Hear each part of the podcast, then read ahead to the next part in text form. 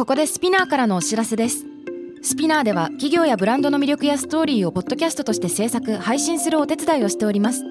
ポッドキャストを通してお客様とのタッチポイントの創出とエンゲージメントを向上させてみませんか？お問い合わせは概要欄の URL かスピナー .com のスピナーブランデッドポッドキャストからお願いします。Spinner.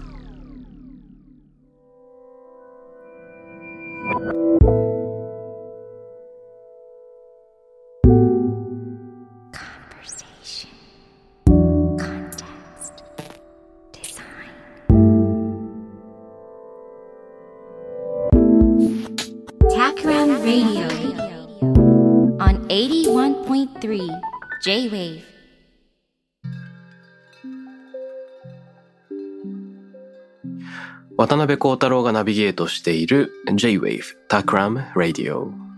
今回のゲストは先週に続いて株式会社ドーディッチの代表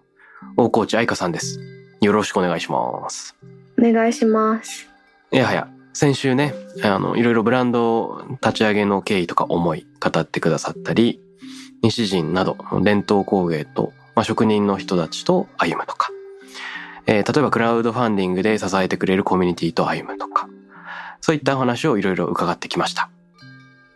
で、今回は、あの、大河内さん自身のルーツ、イタリアでの経験、日本での経験、それがどうやって今の仕事につながっているのか、みたいなことも聞いてみたいと思うんですね。はい。で、改めて、えっと、イタリアに過ごしていた時期っていうのはいつ頃だったんでしたっけ、大河内さん？は、えっと、2006年、当時15歳から12、3年住んでいました。うーん、12、3年っていうことは、じゃあ27歳とか、はい、そうですね。ああ、くらいになるまで。あ、なるほど。はい。ということは、あ3年くらい前に日本に帰国されたっていうことなんですかね？そうです。今も一応、ミラノに、あの、お家はあるんですけど、コロナで2年ぐらい帰れていないっていう感じですね。ああ、特にイタリアは、あの、感染拡大の初期、結構大変な状況になりましたよね。そうですね。うん。今は、なんかだいぶ落ち着いて、なんか街中でもマスクしてない人とかもいるみたいですけど。ああ、そうなんだ。はい。なるほど。大越さんのね、知り合いも、あの、無事だといいですが。そうですね。近いところはみんな大丈夫でした。ああ、よかったよかった。はい。あの、20代の半ば後半くらいまでいらしたということは、あちらで、えーいろいろ学習された、あの、専攻されたこととかがあると思うんですけれども、ファッションの専攻ではなかったっていうことをおっしゃってましたよね。そうですね。あのデザイン専門の大学に通っていて、うんそこで広告日本語にすると広告コミュニケーション学科のアートディレクションコースっていうのに通っていました。うんなるほど。はい。じゃあ最初はその広告系のクリエイティブ志望だったんですか？そうですね。アートディレクター志望で、うんあの広告代理店で働きたいなって思ってそこにはいそのコースを選びました。なるほど。あちらのアートディレクションコースってどんな授業なんでしょうか？すごい興味あるデザイナーとして。結構パソコンに向き合う課題ももちろん多いんですけどうん手を実際に動かすものも結構あって、うん。なんかアートディレクション科のアートアートディレクションの授業では毎週授業の終わりに先生がこう一つのワードを言うんですよなんか例えば「白」とか「朝」とかはい。でそれを1週間後までに A4 サイズに収まる立体でも平面でもいいんですけど、うん作品でそれを表すものを持ってくる。みたいなので例えば白だとなんか私は、まあ、日本人らしさも入れようと思って折り紙でワイシャツ白いワイシャツを作ってそれも A4 の紙にペタって貼って出したりとか、なるほど。なんか朝とかだったら友達は A4 の紙にただマグカップボンって置いただけとかはあ、面白い。なんかそういう思いつきというか発想を鍛えるような授業とかもあったり。あと幅広くやったのでなんかサウンドミュージックをこう作るなんかジングル作りとか、うんまあもちろん広告のその戦略最初にクライアントからこう依頼を受けてからこうどういうふうにどのタイミングでこの広告を出すどのタイミングで SNS であの PR するでどのタイミングでなんかゲリライベントやるみたいなのをこう一連の流れを考えるとかなんかそういうのもありました。へえかなり実務的戦略的な。そうですね。かなりなんかその大学を選んだのはあの教授がみんなその第一線で活躍しているデザイナーさんとかうん。アートディレクターとかなので本当の仕事と変わらないような授業をやるっていうのが結構その大学の売りでうん。それでそれを選んだっていうのもあります。うーん。なんという大学だったんですか？えっと、 Istituto Europeo di Design っていう大学なんですけどよくうん。IED っていうふうに訳されます。なるほど。IED はい。そこではあのー日本人の人とかもいるんでしょうか？どういうバックグラウンドの人が集まってるんだろあえっ、と学科によっては、うん。もう全世界から留学生とかが来るような学科もあるんですけど、まあ、ううん。ミラノ校だとインテリアデザインとかファッションデザインのコースは、まあ、結構いろんな多国籍な学科なんですけどうん。日本人も私の学年私が通ってた3年3年コースだったんですけど3年間では日本人いなくって先輩とかにはいたんですけどなるほど日本人は結構少なくてアジア人だと韓国人中国人がすごい多かったですね。ああそうなんだ。はい。えー興味津々。あのさっきのはい。思いつきを鍛える一つのキーワードをもとに A4 サイズに収まる作品を作るっていうの。はい。面白そうだなと思ったんですけどこれはかなり時間をかける人もいればその発想力でマグカップを置くだけの人もいればっていろんな幅があり得ると思うんですけど先生はどういう目線で評価するんですか？いかにシンプルに誰が見てもあこれは白だよねとかそんなに長ったらしい説明がいらないもの。うん。けどもちろんアートディレクション家なのでうん。美しいもの、見た目も、なので白いワイシャツ折り紙で折ったやつはすごい評価されて。うーん。なんかすごいミニマルでけど分かりやすい。で白といえばシャツといえば白だよねみたいなので。うーん。本当にあのもう制作時間は本当だから1分とかなんですけど。すごい。折り紙折っただけなので。うん。そう。なんかそういう授業でしたね。面白い。それって課題はそうだけど授業の内容はまた別なんですか？あそう授業の内容はあでもそれをもう少しあのグループワークで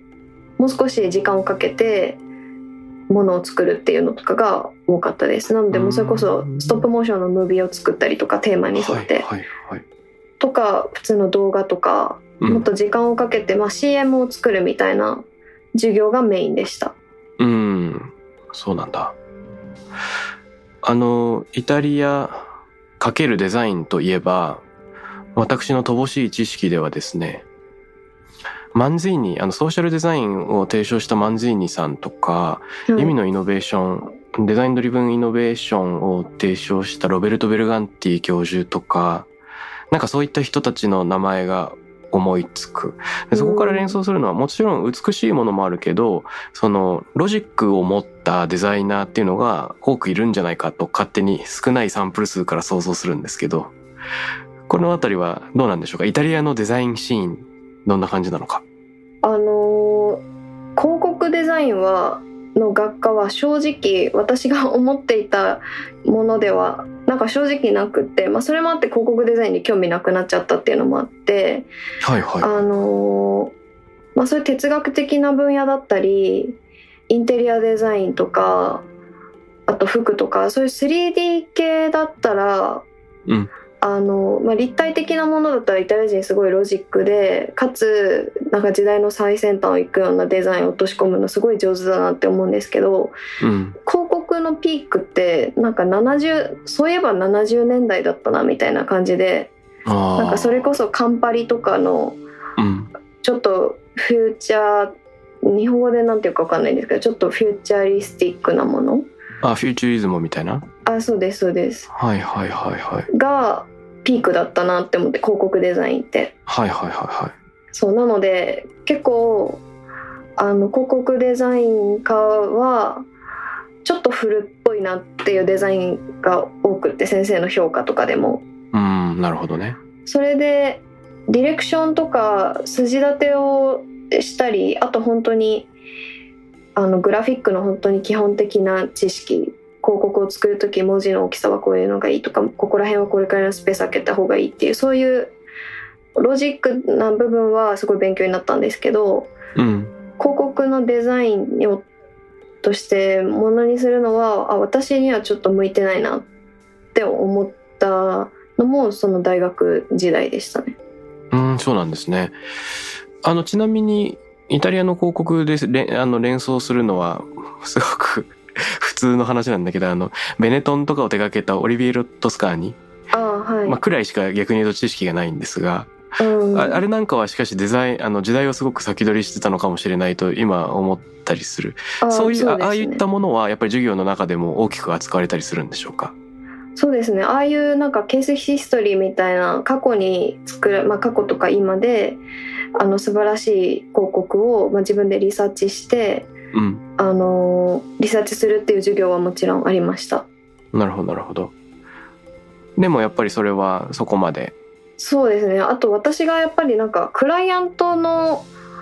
ものを形に落とし込むことがなんか好きじゃなかったっていうのもあります。シンプルに。はははなんか自分の好きなものを自分の決定権で世に出したいって思ってしまったんですよねうーん。あの広告からだんだんと興味が離れていった後何があったんですか、えっと、その後、まあ大学で3年間勉強してそれが終わった後とか大学の在学中にもうん。あの日本のプロダクトを扱うショールームがミラノにあったのでうん。そこでインターンをしていてはい。でそこはものづくりとかあと、まあ、そのショールームで日本関連のイベントをオーガナイズとかしていたりして、まあ、そっちの方が興味があってでそこに就職しました。ああそうだったんですね。はい。そこでは何年間か働いたんでしょうか？そこはえっ、と1年ぐらいですね。で、うん。その後フリーランスで独立して、うん。まあ、そのグラフィックデザインとかも大学で勉強してたのでグラフィックデザイナーの仕事とか、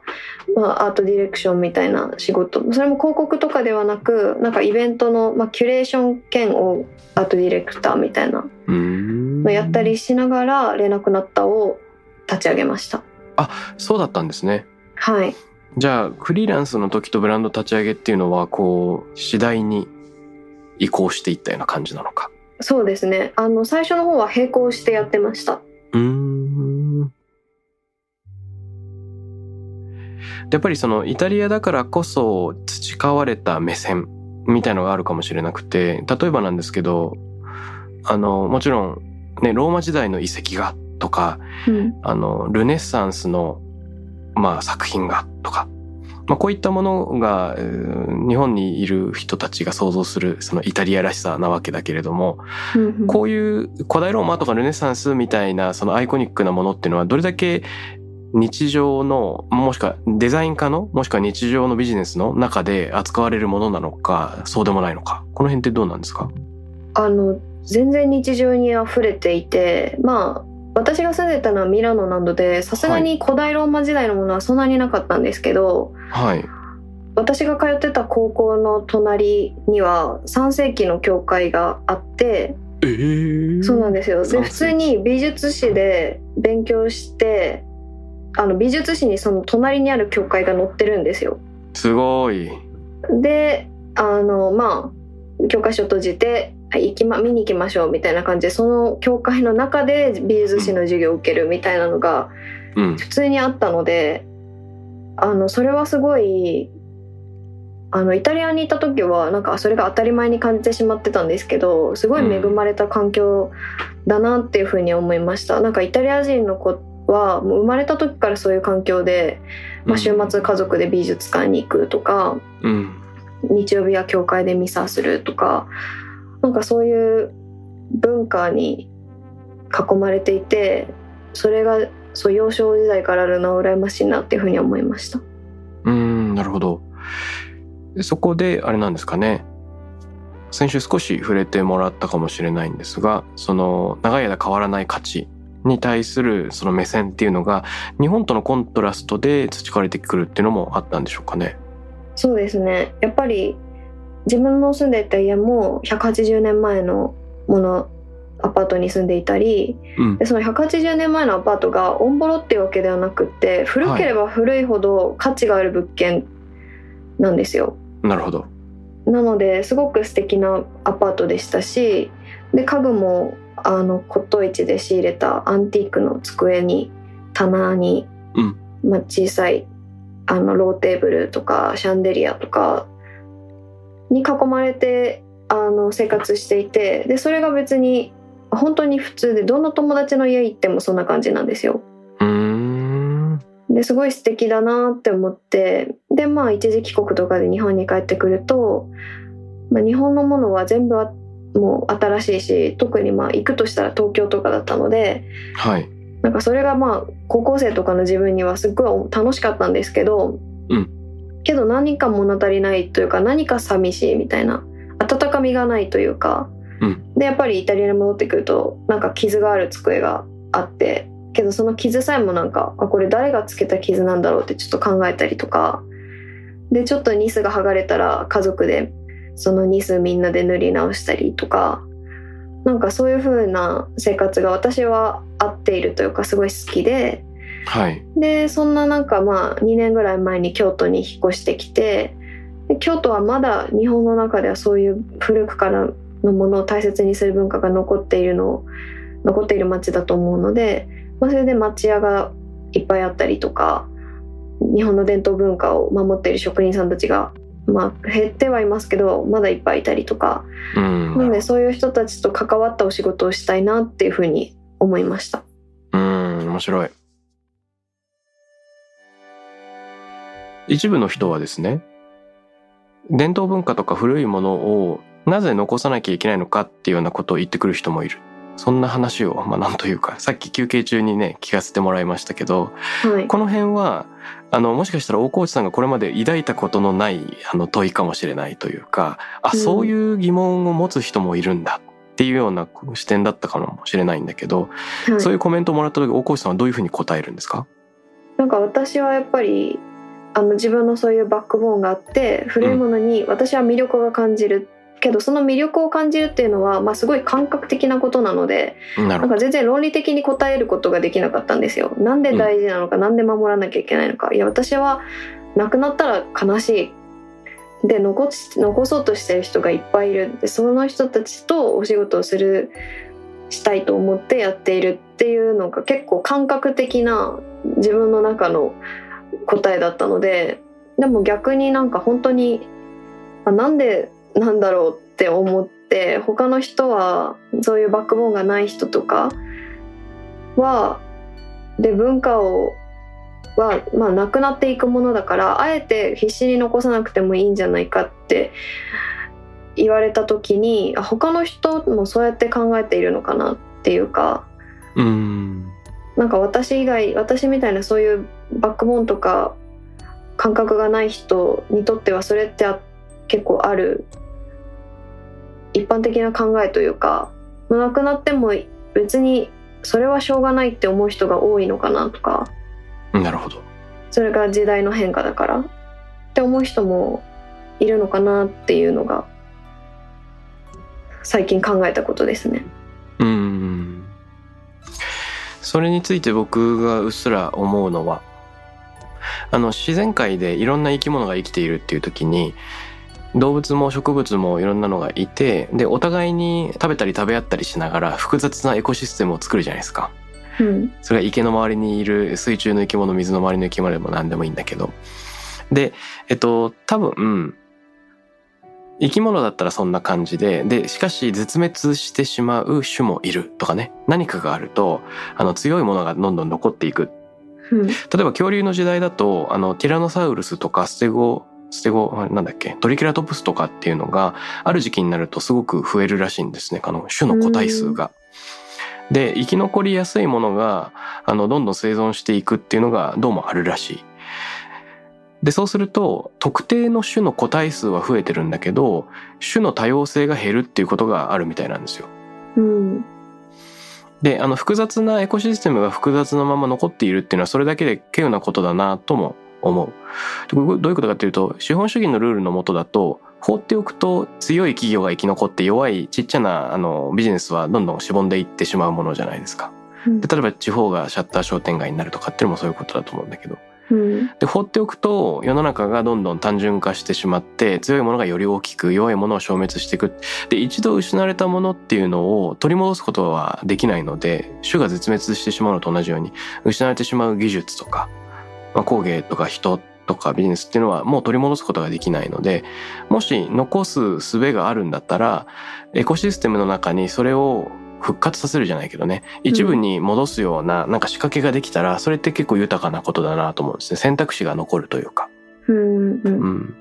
そうですね。なんか本当に選択肢だとは思っていてうん。みんなに強要するわけではないけど、うん。まあ、あると本当に豊か心も豊かになるし、うん。まあ単純に古くからあるものの理由とかそれを守ろうとしている人たちを知れるって私は楽しいなって思うのでうんみんなにそれを強要するわけではないけどそういうものをまとうことができたり選ぶことができる、まあ、そういう選択肢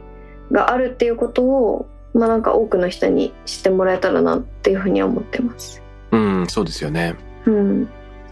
それは本当に思うな。あの、うんちょっと話がジャンプしちゃうんですけど、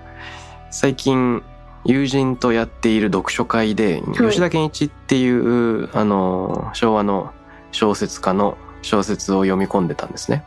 はいで、時間感覚についてすごくたくさん書いている人で、うん彼すごく面白いんですよ。時間についての考え方が。でも、今ここっていうのにすごく注目してもいるんだけれども、今ここっていうのがただこの瞬間だけじゃないんですね。うんなんか過去のことを思い出している間、それは過去じゃなくて現在になるっていうようなことをよく言うんですよ。うんわかんないけど、あの時の神田のあの飲み屋で座敷に座って、おちょこを握ってた時のその右手の感覚とか、なんか、さ、魚を食べてた時の感覚っていうのを思い出してる間、それはあくまで現在であるっていうような。うん。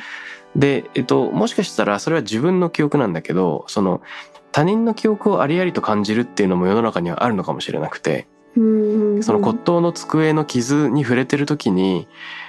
それが本当かどうかに関わらず、その傷を作った人のものをありありと思い出すとかなんか考えるとかね。それは美術館に行っている時に昔の彫刻を目の前にしながら感じるのとなんか似たようなことかもしれなくて。うん確かと、にそういったきっかけっていうのはやっぱり本物に触れることが一つのきっかけになったりする。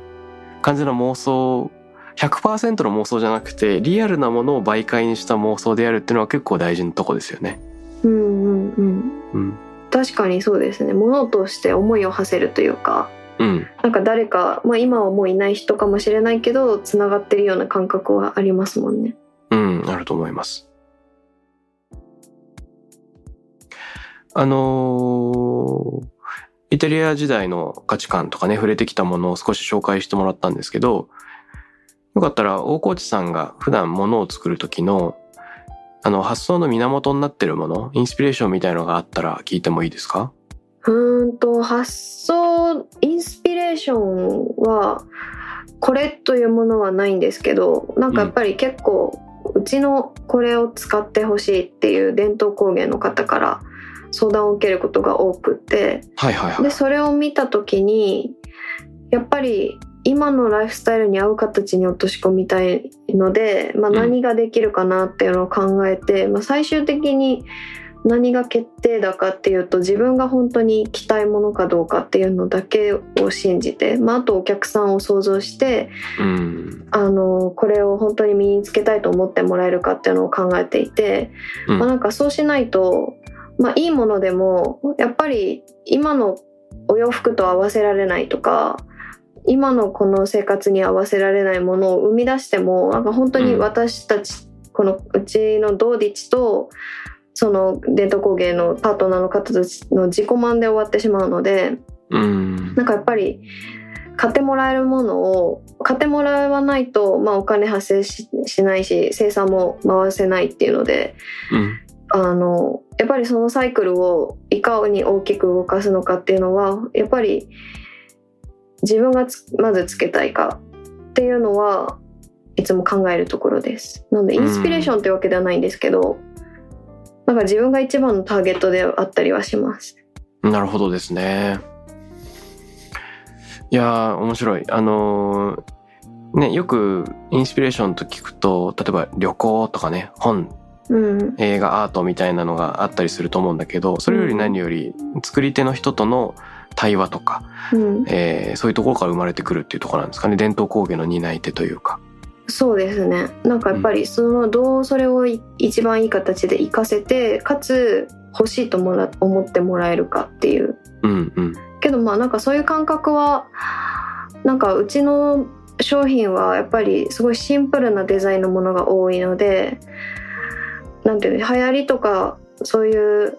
もの体型の問題とかそういうのに関係なくあと年齢にも関係なくいろんな人が長く着てもらえるようなデザインをいつも考えているのでなんかそれってでももしかしたらそれもヨーロッパの生活にはもしかしたらなんか根付いてるかもしれなくってなんかイタリアの人って本当にファッションすごいシンプルな人が多くってうん。なんかずっと同じものを着たりとかでまあ小物でちょっとアクセント効かせたりみたいな感じで学生の子もみんなパーカーとジーンズみたいな感じが多くってうん。で日本は結構もう1年後着れないようなトレンドとかがなんか多いなっていう印象なのでなんかそれと私は逆行してもう長くずっと着れるアイテムを提供していきたいなっていうふうには思ってます。うん、なるほどですね。あのーまあ、2週間にわたっていろんなお話を伺ってきて、勝手に思ったのは、その、大河内さんが持っている外からの目線みたいなのがあるのかもなと思ったんですね。で、それどういうことかっていうと、アパレルの仕事をしているけれども、例えばファッション専攻ではないっていう意味では、そこは外からの目線かもしれないし、西人とかを扱うけれども、京都出身ではないとかっていうのがある。うんあとは、やっぱり海外経験者としては、イタリアにいても日本にいても、どこにいてもちょっと異質な存在とみなされることがあるじゃないですか。うんうんうんで、その、よそ者感というかね。うんで、こういったものがもしかしたらあるかもしれない。僕自身も海外経験があったりして、うんうんまあ、どの場所でも浮くみたいな感じがあるんだけど、う実感として。あわかります。自分の会社でうなんか浮いてるみたいな。その、よそ者であることみたいなのは、大河内さんの仕事ぶりとか考え方になんか、あの、意味を持ってたりするでしょうか？うーん。あまあ確かにどこにいてもよそ者感というか外から目線は持ってるかなって思いますね。なんか京都の人とかでもなんかやっぱりあのもうわからないので教えてくださいスタンスでいつも行くんですよ。うんうんうんうん、うん。なので変な知識でこう対等になろうとはせずなんか多分そうするとし特に京都の人は多分それだとあまり良くないのかなって感覚的なことなんですけど思っているのでうん。なんかこれって何なんですか？教えてください。これはどういうところに使われるんですか？とかそれを取り扱扱おうと思っているけど確かに外から目線なことは多いかもしれないですね。なんか日本の伝統工芸とかの良さに気づけたのもイタリアにいたからで日本から離れていって気づいたっていうのもあるのでなるほど。ああ、今の話すごくいいですね。あの、つい先日、ヨーゼフ・ボイス、あれ生誕100周年とかだったからなのかな。あの、ゲーテインスティテュートっていうところで、中央アジアとか、まあ、ユーラシアで、ボイスを再解釈するならばっていうような展示が行われていて、ドミニク・チェンさんがキュレーション務めてたんですけど、はいその時に、えっと、ユーラシアについて一緒に共同キュレーションしてくれる人をドミニクさんが探していて、で、ある、あの、女性のキュレーターの方に、あの、ズーム会議で声掛けして相談を持ちかけたらしいんですね。で、例えば、その、ユーラシアのまあ、今回いろんなアーティストの人ともやり取りしていきたいんですけれども、このユーラシアのことがよくわからないのでいろいろ教えてくださいっていう形で、あの、コラボレーションを申し込んだら、うんあの、すごく快く受け入れてくれたんだけれども、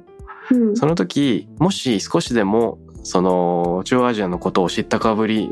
をしようものなら、この仕事を断るつもりでいたっていうふうにその人から言われたと。っていうのをなんかね、教えてくれて、そう、その話すごく面白いな。で、さらに今、その、大越さんと今すごく共通する部分あると思うんですけれども、その自分の無知を認めるというような、すごく勇気のいる、けれども正直なスタンスで入っていくことで、えっと、おのずと周りの人が、あの、一緒に考えてくれるとか、まあ教えてくれるとかね、そういった場を作るって、もしかしたら、コーチさんにしたらすごく当たり前のことなのかもしれなくて、先週話してた、連絡など応援してくれる人たちとも同じようなコミュニケーションを取ってるわけですよね。一緒に勉強していきましょう、みたいな。うんまあまあそうですねうんうんうん。あの知らないことを知りたいって思うことが私も多いので、うんで知ってあ面白いって思ったことを、まあ、アイディアとか商品とかにあの落とし込んでいるのでなんか私が決して、まあ、偉そうに言う 立場でもないのでうん。なんかこういう人とこういうものを作ってこれにはこういう背景があるんだよみたいな本当スタンスであの会社の代表ではあるんですけどなんか本当お客さんとなんかいつもフラットででお客さんも「あこんなのあるんですね」みたいなで返してくれてでなんかいつも面白いものを教えてくれてありがとうございますみたいなスタンスでいるのでなんかそれが私もなんかな自然で入れるというかうん。なんかそういうちょっとあったら伝統工芸けすごい素敵だけど、まあ、なんか日の目あまり見れてないもの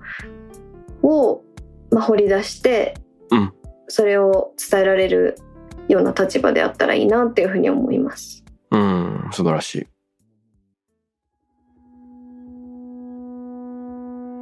ちょっとだけ巻き戻すんですが、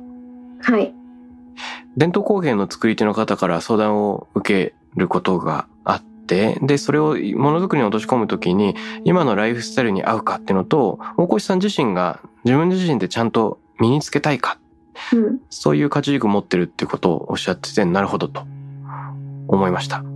でね、これはプロダクトを通したアップデートだと思うんですね。うんうんで、伝統工芸の、まあ、文化とか作り手を長い期間守っていこうとすると、プロダクト以上の、なんか、エコシステム自体のアップデートも時に必要になるんじゃないかなということも思うんです。で、例えばなんですけど、ちょっとこれは僕の素人考えなんで間違ってるかもしれないんだけど、何年か前に能登半島行ったんです。はい。で、輪島塗り用の作り手の人たちの工房を複数箇所回ったんですね。うんうん。で、なるほどと思って勉強になったのが、あの、輪島塗りの特徴は、塗り上げるまでに100以上の工程があるよと、すごく丁寧な手仕事があるよということで、で、分業化が特徴だっていうことを言うんですよ。うん。あの、木を切り出す生地師の人がいて、えー漆を塗る塗り師の人がいて、で、蒔絵とか、その、沈金って言うんでしたっけ？を施す人がいると。うん。で、えっと、それらを複数行う人っていうのは、基本的には輪島塗りにはいなくて、うん。一個の工程を、その、多い時は数十人の手を、このバトンタッチしていくから、うん。例えば、発注を受けても半年以上とか年単位かかるっていうことがザラだし、うん。その分、あの、まあ、コストも上がってくる。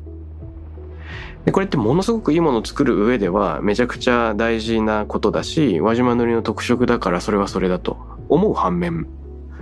なんかサプライチェーン長すぎると、うん一個の職人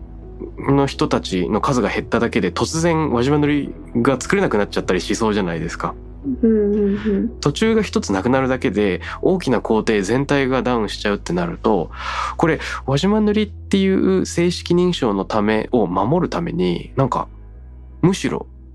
自分たちの身をなんか窮地に追い込んではいやしないだろうかみたいなね。うんあれなんですって、あの、ある作り手の人は一人でこのプロセスをやってるんですけど、数十工程を。うん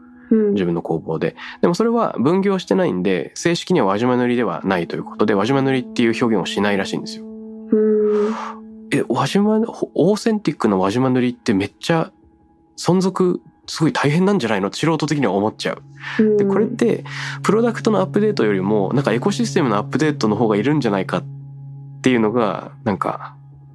例えばこれに関しては思うんですよ。うん合ってんのかわかんないけど。あでも確かに今京都に関してで言うとあのもともと分業になっていたのをこうまとめて一人の人が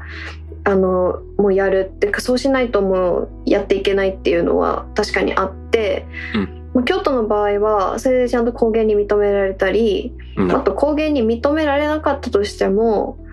まあその価値は一緒だからっていうので、まあ、普通にいいものとして出したりとかなのであの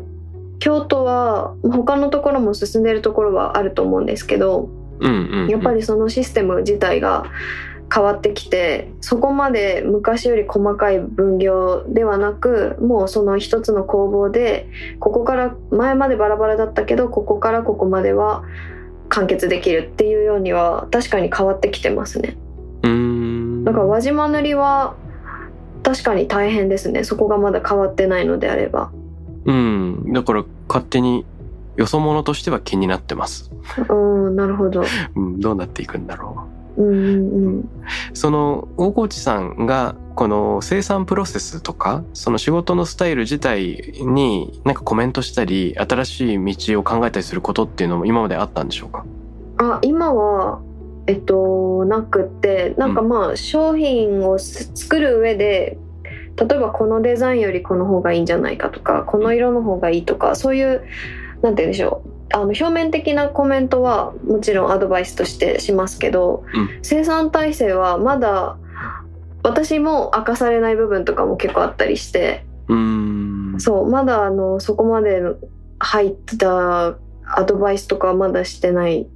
ですね。うんけどなんか今後本当になくなってしまう危機とかがあるのであればなんかそういうところも関わってやっていくことは大事なのかなとも思いました。うんうんうん。いやーそうなんですよね。うん、もちろん、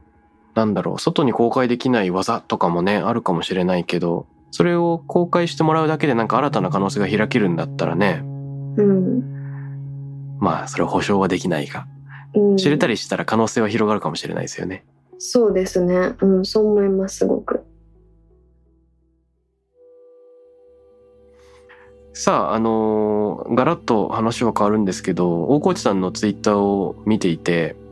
大河内さん自身の自己認識と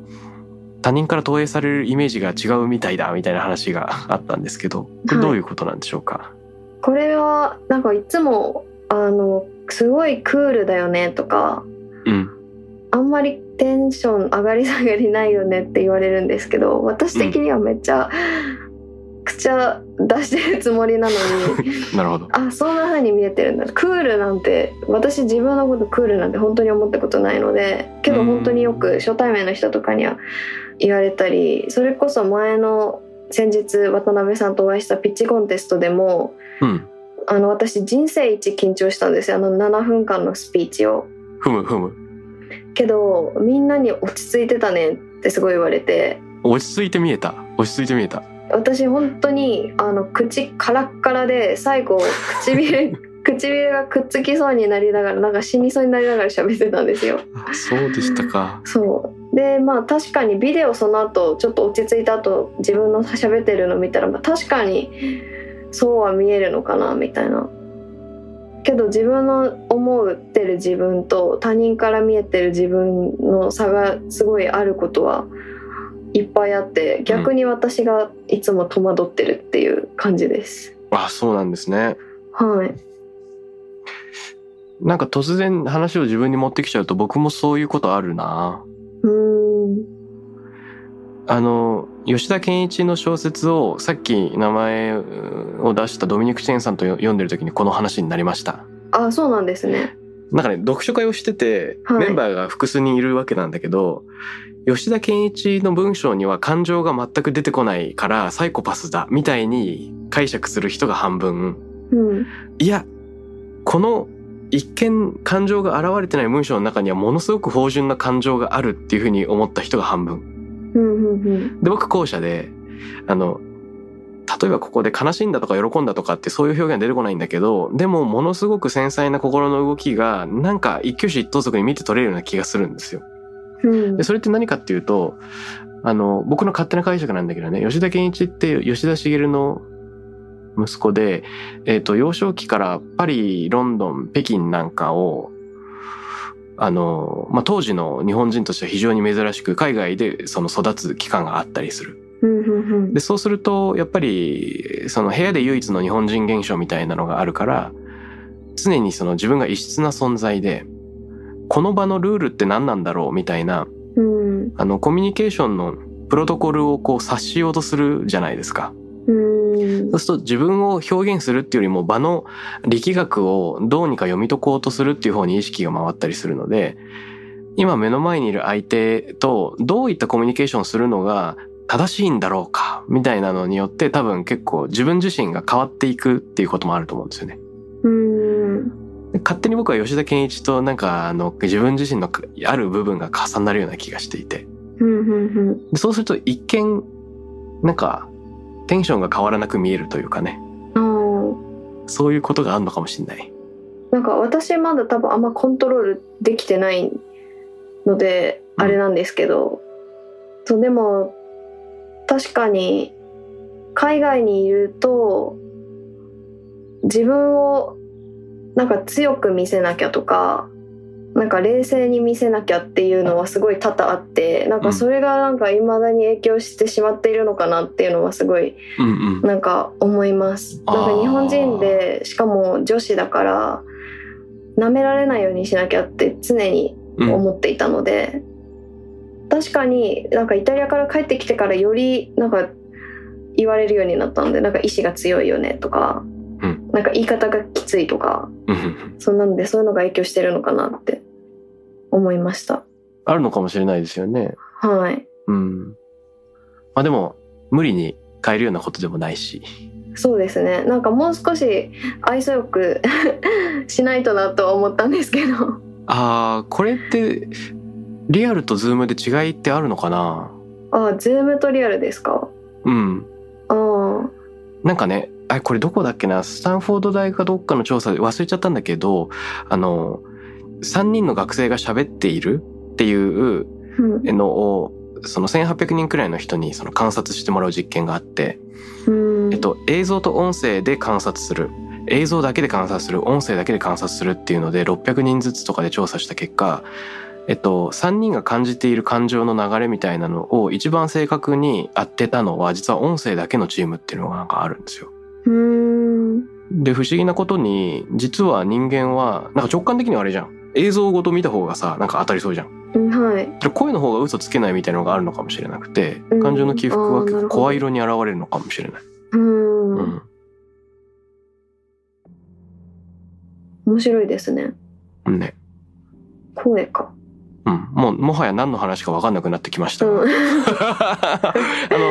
の、いや、いい時間になってきまして、もしよかったらですね、今後の、その、はい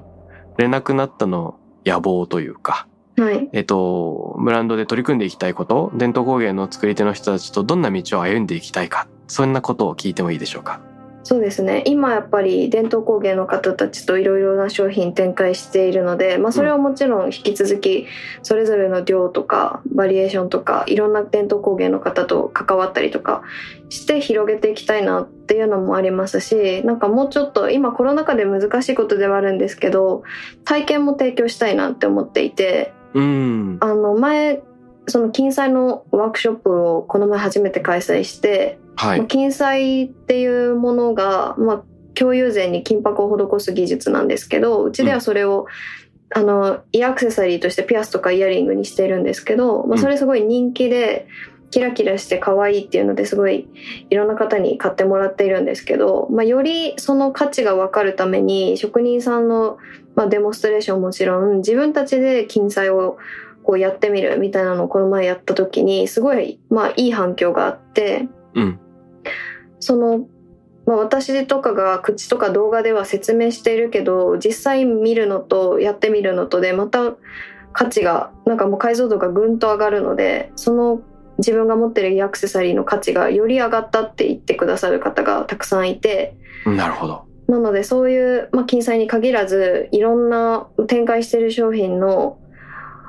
を実際にやってみるような体験を提供できる場がもう増やせていけたらなって思っているのが一つとうん。あとなんかやっぱりそういう方で着物業界の人たちと関わっていると皆さんやっぱり最終的に着物に関わる仕事をしたいっていう職人さんとかの声を聞くのでうん。今はそういうものをこういうものがあるんだよってこういう形にしたよっていうので新しい形で提供しているんですけど例えばドレス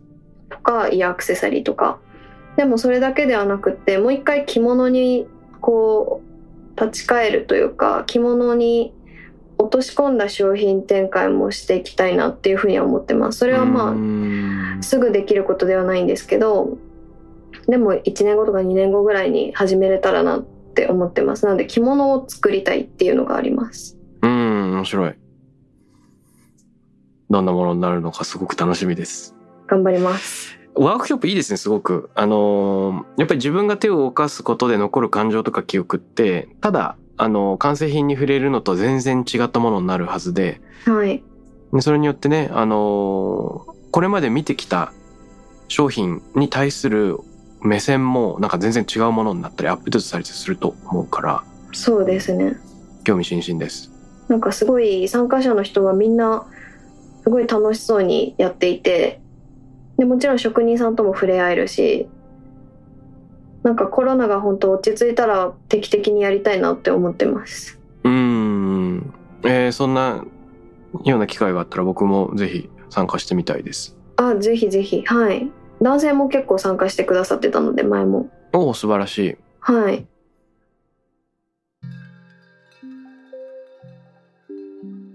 あのーこの番組、リスナーの方々がよくハッシュタグでコメントをくださったりすることがあるんですが、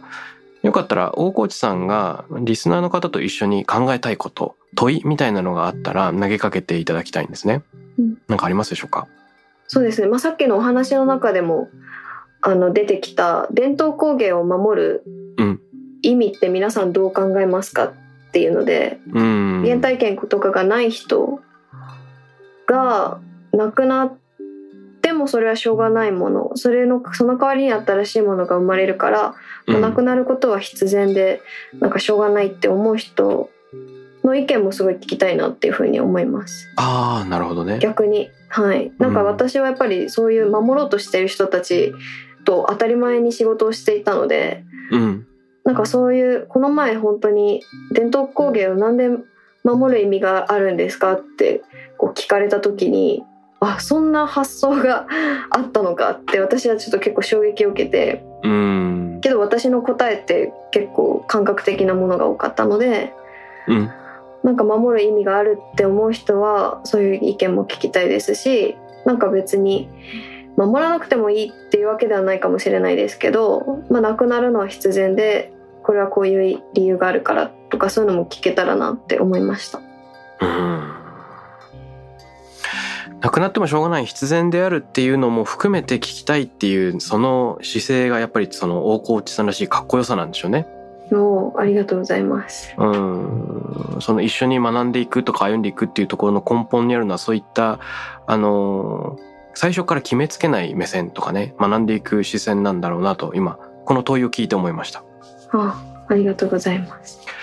ということでリスナーの皆さん伝統工芸を守る意味をどう考えてますか？というのをハッシュタグタクラム813までよかったらお寄せください。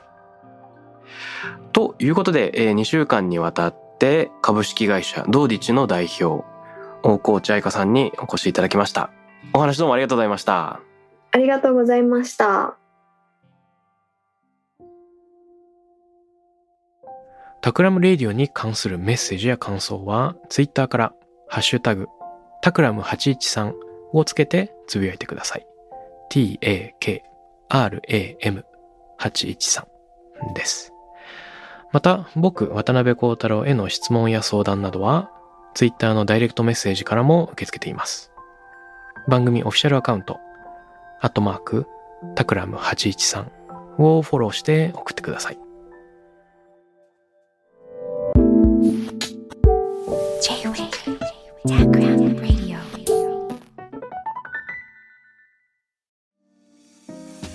ここでスピナーからのお知らせです。現在さまざまな企業のブランデッドポッドキャストを制作しているスピナーでは自社開発したポッドキャスト管理システムソニックボウルを用いたオリジナルのアンケートを実施しています。リスナーの属性データを可視化することで御社のニーズに合わせたコンテンツ制作が可能になります。スピナーホームページ内のコンタクトよりまずはお問い合わせください。